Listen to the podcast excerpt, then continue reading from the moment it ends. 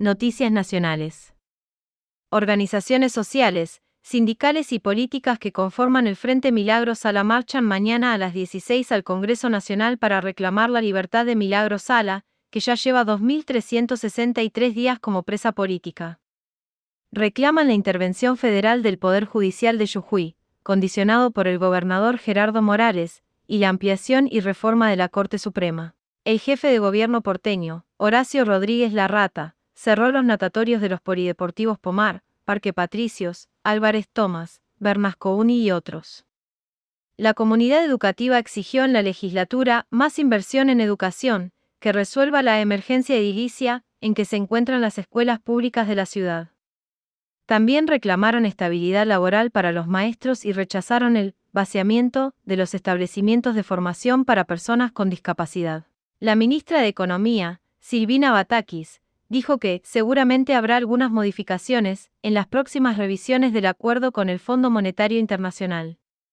Afirmó, en diálogo con el Destape, que el segundo semestre es muy complejo, con muchos y muy fuertes vencimientos. El economista Ricardo Aronskin celebró la llegada de la nueva ministra de Economía, Silvina Batakis, en una situación compleja por las inconsistencias de la gestión de Martín Guzmán en medio de una corrida cambiaria en la que actúan los especuladores y los golpistas. Afirmó que un problema central es la falta de reservas del Banco Central, ya que tarda meses en tomar decisiones y mientras tanto le arrebatan las reservas. La once Asamblea del Consejo Regional del Norte Grande que se realiza en Formosa, con la presencia del jefe de gabinete, Juan Mansur y diez gobernadores, expresó un fuerte respaldo a la ministra de Economía, Silvina Batakis. La asterisco transformación de la Argentina viene desde el interior y por eso, junto a las provincias, vamos a potenciar la producción nacional, aseguró Mansur. El gobierno argentino reiteró su rechazo a la pretendida designación de todo el territorio de las Islas Georgias del Sur y Sandwich del Sur como áreas especialmente protegidas, mediante una nota de protesta dirigida al Reino Unido. La medida había sido anunciada mediante un comunicado oficial británico el 24 de junio del 2021 y el gobierno argentino formuló una enérgica protesta. El embajador de Estados Unidos, Mark Stanley, abogó por una negociación entre la Argentina y Gran Bretaña por la soberanía de las Islas Malvinas y dijo que le encantaría que se resolviera la situación. Me di cuenta de que Malvinas es un tema muy emotivo para ustedes, afirmó durante una reunión con los integrantes de la Comisión de Relaciones Exteriores del Senado. Diputados aprobó por amplia mayoría el proyecto de promoción, desarrollo y producción de la biotecnología moderna y la nanotecnología.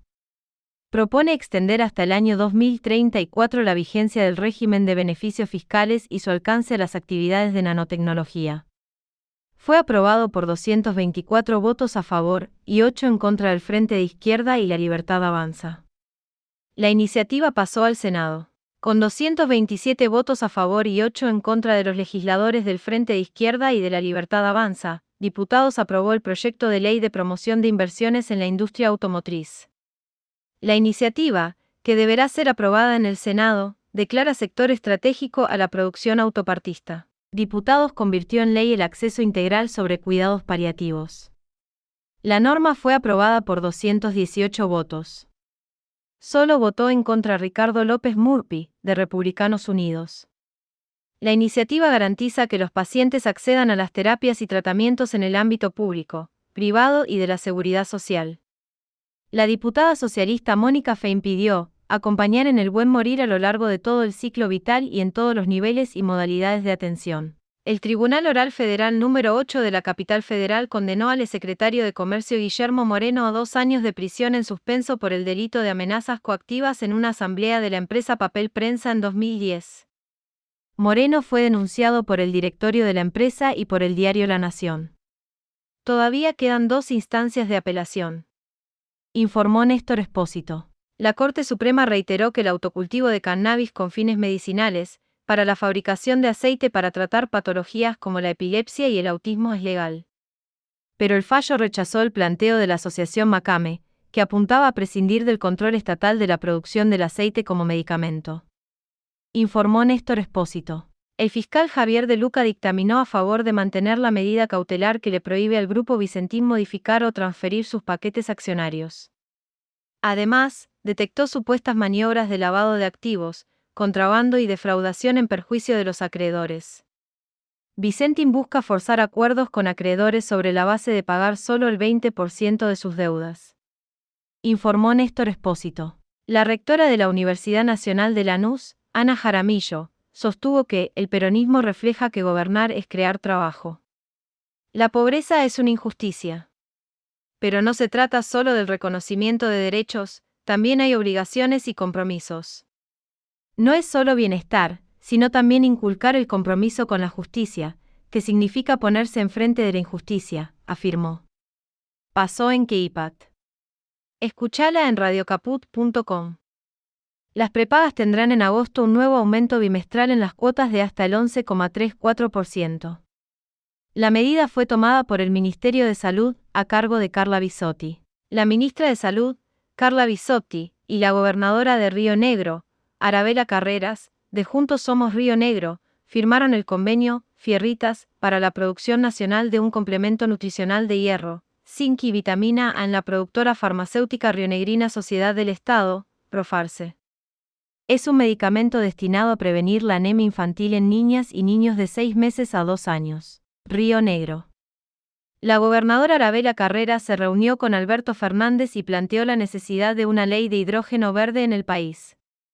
La mandataria destacó que su provincia viene trabajando, en los últimos dos años, en la generación de las condiciones para la llegada de inversiones para la producción de ese elemento. Neuquén. Las comunidades mapuches Puel PVJV y Maapu de la Confederación Mapuche de Neuquén bloquearon los trabajos que se desarrollan para la construcción de piletas de oxidación de líquidos cloveicals a cielo abierto cercanas a sus territorios. Nos encontramos en alerta ante una obra inconsulta que genera un alto impacto ambiental y que afectará de manera directa nuestra vida y salud, señalaron. Chaco. Amnistía Internacional exigió la anulación del auspicio y aval del Ministerio de Educación de Chaco a un Congreso de Formación Docente con contenido considerado contrario a la Ley de Educación Sexual Integral realizado por la Mesa Evangélica Metropolitana. El organismo aseguró que es inaceptable la vigencia de una normativa que habilita la violación de derechos de niños, niñas y adolescentes. La Rioja. El gobierno oficializó la derogación del decreto Cabero que había sido dictado en el mes de diciembre de 1988 por el entonces vicegobernador Alberto Gregorio Cabero y permitía descontar los días de paro. El gobernador Ricardo Quintela, del Frente de Todos, había anunciado su derogación en junio al mismo tiempo que anticipaba el aumento salarial a quienes laburan en la administración pública. Salta. La defensa de la médica Miranda Ruiz, imputada el año pasado por realizar una interrupción legal del embarazo en el hospital de Tartagal, pidió la nulidad de la causa, por considerar que la investigación está muy direccionada y basada en elementos distorsivos y falsos. La profesional dijo que hace unas semanas presentaron la nulidad y estamos esperando la respuesta de la justicia. Santiago del Estero. El gobierno de Gerardo Zamora anunció el pago de un bono por única vez por 20 mil pesos para quienes tienen planes sociales de emergencia provincial y tarjetas sociales. Se pagará entre el 20 y 23 de este mes. Lo informó el jefe de gabinete provincial, Elías Suárez, junto a la ministra de Justicia y Derechos Humanos, Matilde Omish y el ministro de Desarrollo Social, Ángel Nicolai. Río Negro. Una intensa nevada que se produce desde el lunes sobre Bariloche comenzó a producir inconvenientes en el tránsito en distintas zonas de la ciudad. Las autoridades del Consejo Escolar decidieron suspender el dictado de clases en todos los establecimientos educativos, como medida precautoria ante la acumulación de nieve en calles y avenidas. Entre Ríos. El gobernador Gustavo Bourdé, del Frente de Todos, presentó un proyecto de ley al Senado, elaborado junto a la colectividad judía, en el que la provincia reafirma el compromiso irrestricto con los derechos humanos y la lucha contra cualquier discriminación. Provincia de Buenos Aires. Unos 55.000 jóvenes se inscribieron durante el fin de semana para participar de la segunda edición del programa de viajes de egresados financiados por el gobierno provincial. Durante 2021 viajaron unos 40.000 estudiantes a diversos destinos turísticos bonaerenses provincia de Buenos Aires. El juez Ramiro Fernández Lorenzo de la Plata condenó a 15 años de prisión a Eduardo Videla, quien según la investigación de la fiscal Virginia Bravo, abusó de manera ultrajante de su pareja, en un contexto de violencia de género que se extendió desde 2007 hasta 2018, cuando la víctima y los tres hijos se fueron de la casa familiar. La mujer sufrió estrés postraumático por estar sometida a violencia sexual. Informó Lucía García Itzixon, Formosa. El Tribunal Oral Federal condenó a Bernardo Montoya y Jorge Vázquez Rey, ex jueces del Tribunal Superior de Justicia durante el terrorismo de Estado, a un año y ocho meses de prisión como coautores de los delitos de abuso de autoridad, incumplimiento de los deberes de funcionario público y encubrimiento de los secuestros, torturas y desapariciones de los que fueron víctimas empleados y empleadas judiciales. Informó Giselle Tepar. Santa Fe. La Fiscalía pidió la ampliación de la indagatoria del exfiscal federal Pedro Tiscornia por amenazas a una empleada y un empleado ex detenidos desaparecidos, a quienes obligó a renunciar a sus empleos en la Fiscalía Federal N Grados 2 de Rosario. Tiene prisión preventiva, con el beneficio del arresto domiciliario, desde el 16 de mayo pasado por orden del juez federal Marcelo Bailaque. Informó Giselle Tepar.